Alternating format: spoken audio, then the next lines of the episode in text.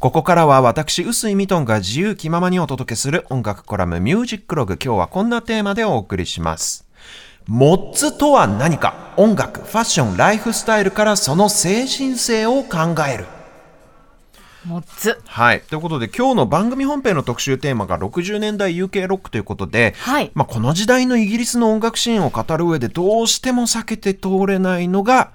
モッツと呼ばれる若者文化ですね。これあのモッツコートなんてファッションの定番アイテムもありますから、あのモッツカルチャーっていうのはこの音楽だけじゃないファッションも含めた、あムーブメントということで、きのこさんの得意分野にも結構深く関わってくるお話でございますけどね。まずあの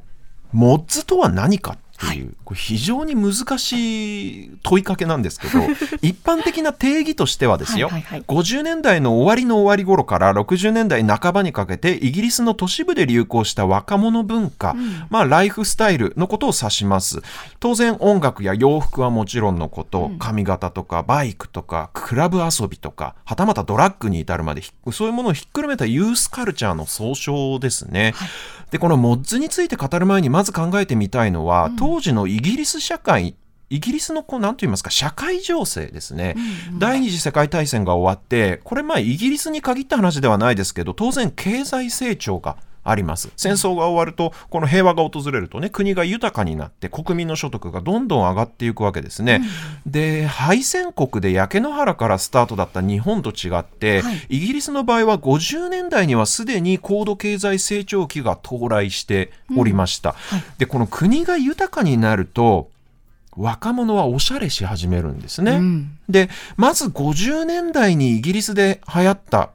ものというのがテディスタイルって呼ばれるもので、はい。これ何かというと20世紀初頭のイギリス国王エドワード7世のファッションスタイルを真似たもので、いわゆるこれまあリバイバルブームみたいな半世紀くらい前のファッションスタイルがまた戻ってきたみたいな当時としては。で、はい。具体的にどういう格好が流行ったかっていうとそのエドワード7世が好んで着ていた丈の長い膝くらいまでの長さの独特なジャケットがあってスーツがめちゃ長くなったみたいなものがあってそれをこう着てめかし込んでおしゃれしていたわけですね。でエドワード7世っていう人きのこさんご存知だと思いますけど世界でとにかく最初のファッションリーダーと呼ばれていた人で,、で彼のニックネームがテディだったもんですから50年代のこの若者たちのことをテディボーイズなんていうふうに呼んだんですね。これがさらに略されてテッズと呼ばれていたモッズの前の時代のテッズという人たちですね。で彼らはどんな音楽にじゃあ夢中だったかというと、はい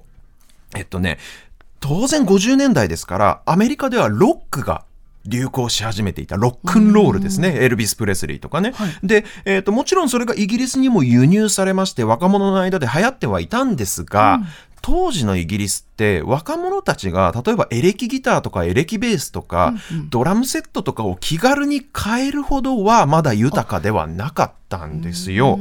うんロックロックンロールやってみたいけど楽器が買えないわけ手に入らないわけですよ。じゃあどうしたかっていうと彼ら考えまして、はい。まあ普通のアコースティックギターとうん洗濯板と洗あと。ゴミ箱ドラム缶そういう身の回りにある日用品を使ってはい。ロックバンドの真似事をしたんです。洗濯板？洗濯板ってギザギザしてるでしょあれを棒なんかでやるとギロみたいなことになってパーカッションになるわけ。ありものの日用品で奏でるロックンロール。これをですねイギリスではスキッフルと呼んだんですね、ロックンロールじゃなくてスキッフルと呼んだんです。でも、実はこの洗濯板とかの日用品で音楽をやるっていうのは彼らイギリスの若者が発明したものでは実はありません、1900年代初頭にアメリカ南部でジャズが生まれた時に、やっぱりね南部のアメリカ南部の黒人の労働者たちもやっぱりこれ同じようにお金がなくて楽器が買えなかったんですよ。なので彼らもジャズとかブルースを奏でるために、はい。洗濯板とかゴミ箱とかを打ち鳴らして楽器を楽器として演奏していたんですね、はい。でそのアメリカ南部の文化をジャグバンドというんですけれども、はいはい。イギリスの若者たちはこのジャグバンドにヒントを得て、うんうん。この1900年代初頭のやっぱりまあエドワード7世と同じ時期ですね。1907年、1900年代初頭のアメリカ南部のやり方を真似たわけなんですよ。で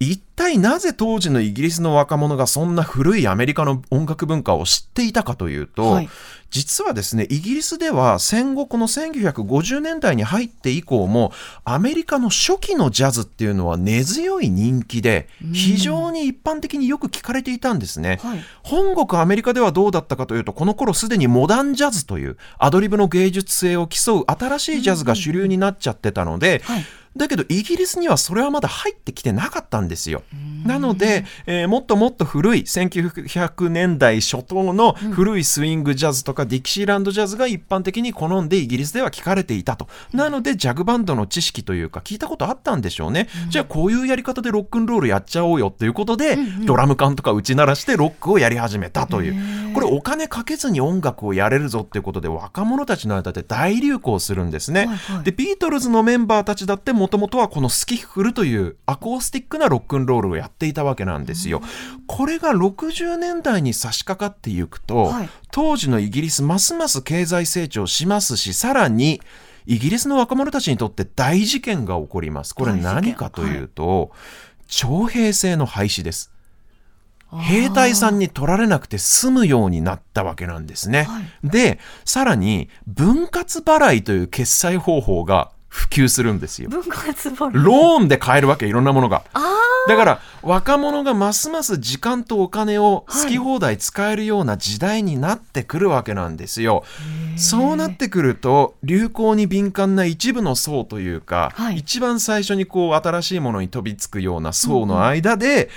まず流行ったのがイタリアスタイルのタイトなスーツです。うんうんうん。これ50年代にそのさっき言った丈の長いジャケットが散々流行ったっていうことでその反動で、うん。今度は逆にめちゃくちゃ丈の短いぴったりサイズのジャケットと、もうツンツルテンの丈短めのスラックスが流行り始めたわけですね、もう今も昔もファッションの流行りっていうのはもう揺り戻しがすごいわけですよ。ねビッグシルエット流行ったら今度タイト。タイト。タイトが流行ったら今度ビッグシルエットじゃないですか。うんまあまさにそれです。で音楽に関してはどうなったかというと、はい。彼らはそれまでイギリスで一般的に聞かれていたその古い伝統的なジャズではなくて、はいはい。アメリカで流行っていた最新のジャズであるそのモダンジャズの方を聴き始めるわけですね。あ。戻って戻るそれは戻ってないです。モダンジャズっていうのは新しいんで。つまりそのアドリブの芸術性で見せる新しいジャズチャーリー・パーカーとかマイルス・デイビスとかの。で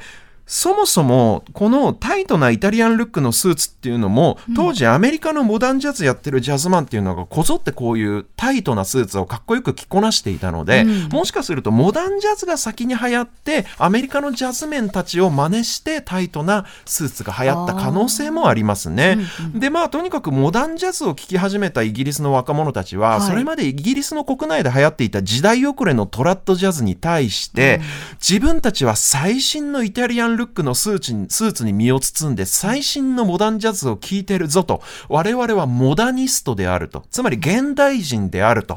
で、えーモダニストを自称し始めるわけ、でモダニストを縮めてモッド。その複数形がモッズなわけですね。これがモッズの言葉としての由来です。これが1950年代の本当に末期ですね、終わりの方から60年代初頭の話。で、とにかくこのモッズの若者たちは、そんじょそこらの他のイギリス人とは違うクールなことをしたい。その一心で生きていた人たちなんですよ。イタリアだとかフランスとかの舶来物の最新ファッションに身を包むっていうのはもちろんですけれども、おしゃれなカフェでお茶をするとか、あーね、あの、クラブ通いするとか、今でいうところのその、インスタ映えする人生を もう送りたいわけ。もう仲間からのいいね欲しさで、はいはいもう2日続けと同じ服なんか 絶対着ないわけ。もうとにかくいろんなことを犠牲してファッションにこう命を捧げる若者たちですよ。で、ブティックからね、カフェへはしごする、それカフェからクラブへはしごするにしても、なるべくおしゃれにスタイリッシュに移動したいわけ。そこで彼らが目をつけたのが、カラフルなイタリア製のスクーターです。これまた舶来物のスクーター、ベスパとかランブレッタとか、あの、ローマの休日とかに出てくるあの、おしゃれなスクーターですよ、イタリア製の。でも、スクーターで移動するとですよ、はい。彼らの大切なスーツが汚れちゃうんですよ。でイギリスって寒いし、ね、だからじゃあどうするかっていうとアメリカ軍払い下げのミリタリーコートを着始めたんですね。これがミリタリーコートがファッションアイテムになった瞬間でございます。だから今でもねあの M65 とかのことをモッツコート M51 とか、ね。えーモッツコートっていうのはここが由来になってるわけですね。で音楽に関しても彼らは人と同じがとにかく嫌なんですよ。さっき言ったようにジャズを聴くならイギリスではまだ誰も聞いたことのない最新のモダンジャズ聴きたいし、あるいはロックンロールを同じ聴くにもエルビス・プレスリーとかバディ・ホリーとか、えー流行ってるものではなくて、はい。その元ネタである本物の黒人のリズムブルースを聴きたいと。まだ誰も知らないこのレコードを俺は知っているっていうのが、これモッツにとっての非常に重要なポイントなわけですよ。うんでもクラスに1人や2人いるじゃないですか、そのあのスピッツの新新曲聞いたみたいな話題で盛り上がってる時に、あ俺ちょっと洋楽しか聞かないからみたいなノリのやついるじゃないですか。す。あのスノップな感じの悪い、まあ、僕なんですけど、そうなん若き日の僕なんですけど。まあモッズってアティチュードとしてはまさにあれです。うん。クラスで盛り上がってるものにそっぽを向けて、うん。ちょっと背伸びした舶来物を聞くみたいなタイプの俺ですね。で、まあ、こういうスノビズムっていうのは、まあ、友達付き合いするとなると、ちょっと面倒くさくてうざいかもしれないけどもですよ。はいはでも彼らのこの、誰も知らないレアなレコードを手に入れたいっていう、この逆張りのマインドがあったからこそ、はい。知られざる埋もれていたアメリカの黒人アーティストの曲であったりとか、うんあるいはですよ、イギリス領の植民地だったトリニダード・トバコの音楽であるカリプソとか、あるいは同じくイギリス領だったジャマイカの音楽、スカとか、こういうものを我先にと掘り起こして何の偏見もなく彼らは愛して広めていったわけですね。だから世界中の人々がアフロ系の人々の音楽文化、世界各地に散らばるアフリカ系をルーツに持つ音楽文化の素晴らしさに気づくきっかけを世界に与えたのは彼らなんですね。とにかく誰も知らないものを掘り起こしたいという彼らの欲求がこれを実現した。モッツがいなかったら、こういう音楽文化が正当に評価されるまでにもっともっと時間がかかっていたっていうのは間違いないですね。ただし、人とは違うことをしたいっていうモチベーションに突き動かす突き動かされてね、はい。生まれたモッツカルチャーっていうのは、これは広がれば広がるほど自己矛盾を抱え始めます。だって人と違うものを狙い続けた結果、はい。同じ格好したやつが量産されることになっちゃうわけですよ。す。揃いも揃って同じようなタイトのスーツ、同じ髪型、同じスクーターの同じミリタリーコートですよ。今でもファッションの世界でね、これ必ず起こることでしょ？ね特にもストリート系のブランドなんかでさ、その火のつき始めはものすごいかっこいいんだけど、ん。いつの間にかそれが流行りすぎちゃって、で逆にテレビで紹介されちゃったりなんかすると、これもう、でみんなが来始めてもう逆にしもう一周回ってめちゃくちゃダサく感じ始めるようなことあるじゃないですか。だからそので気づくとその一番最初に旗振り役だったファッションリーダーの人はスッと全く別のところにもう行っちゃってるんですよね。その頃にはね。そう。だから実はモッツっていうのも1960年代半ばにですね、モッツの格好をしたバンドが次々にん。レコードを出し始めた時点ではもうすでに終わったカルチャーだったんですよ、当時の若者の間では、はい。世間的にはその当時が花盛りと思われがちですけど例えばザ・フーとかスモールフェイセスとか有名なモッツバンドと思われている有名なバンドがう売れ始めた頃には実はもうすでに商業的に商業的にあとはもうただ消費されるだけのモードに入っちゃってたわけですよ。だ本来モッツが一番嫌うはずの大衆文化になり下がり始めちゃってたのがこの時期なんですね。だまあここら辺は若者文化の常というかしょうがない部分ですね。なのでモッツというのは世の中の一般的な定義としてはタイトなスーツを着てミリタリーコートを羽織っておしゃれなスクーター乗ってリズムブルースやジャズを愛調するイギリスの若者ってことになると思うんですけども、本当の意味でのモッツっていうのはとにかくコマーシャリズムを嫌う、人と違うことこそに価値を見出す。そして生活の細部に自分のこだわりを美意識を持つというその精神性のことを指すんじゃないかなというふうに思いますね。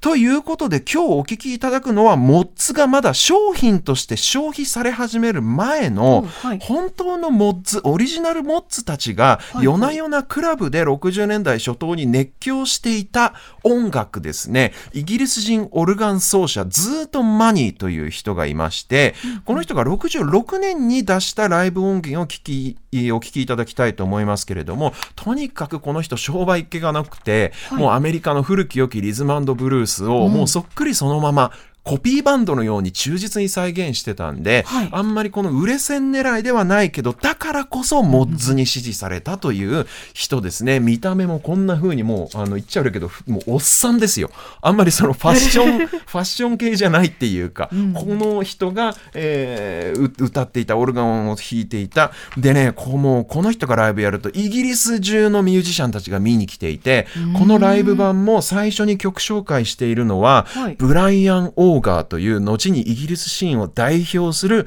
オルガン奏者になる人。この人がまだ若い頃にあでも66年だともうミュージシャンとしても結構来てた時期だな、この人が、えー客席にいたもんだからこの人が最初に出てきて MC をして紹介するという、そんなブライアン・オーガーの MC にもご注目ください。ズートマニーズビッグロールバンドのライブを録音でショーファー